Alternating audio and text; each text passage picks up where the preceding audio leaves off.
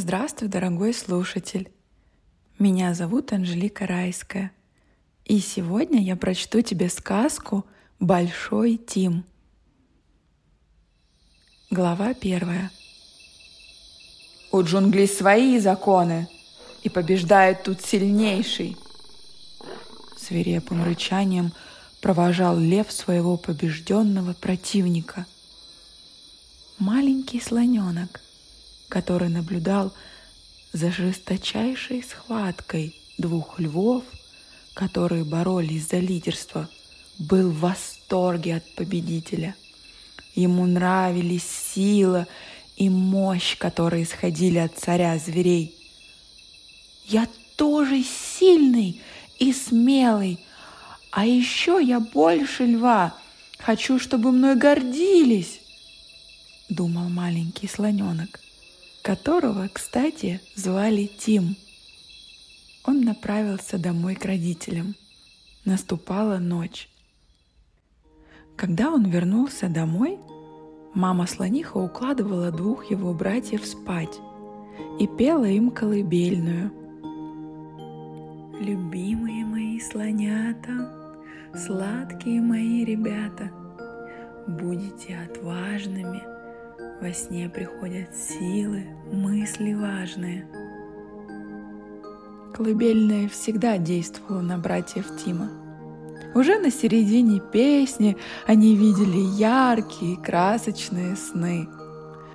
Понять, что они уснули, не составляло никакого труда.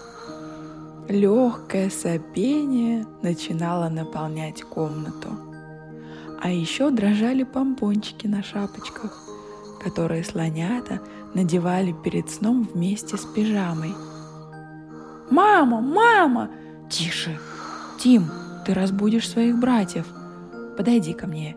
Я одену тебя в пижаму. Пора ложиться спать. Ты пришел сегодня позже, чем обычно. Мама, не надо, я уже взрослый. Мне не нужна пижама.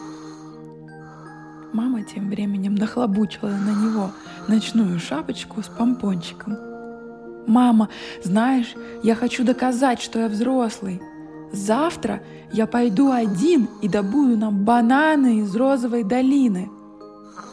Тим, прошу тебя, не ходи туда без нас. Эта дорога очень опасна. Ты можешь не справиться. Слоны не ходят поодиночке. И уж тем более в розовую долину опасности ни к чему.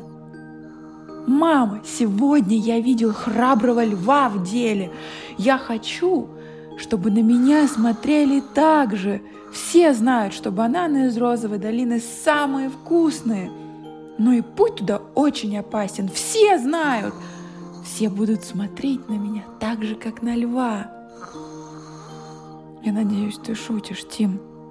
Ложись спать, пожалуйста. Мама выключила свет в детской комнате и ушла к себе. Тим долго не мог уснуть. Сначала ему мешало сопение братьев, а потом собственные мысли. Его фантазия настолько бурно разыгралась, что он решил действовать прямо сейчас.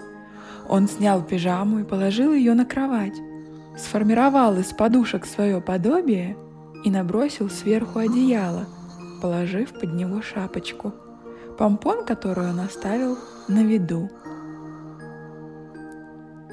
Слоненок очень осторожно начал выходить из комнаты. Затем он и вовсе практически бесшумно открыл входную дверь дома и вышел во двор. На улице только начинало светать. «Я успею до обеда! У меня есть время!» И слоненок Тим побежал в сторону розовой долины. Благодарю тебя за прослушивание.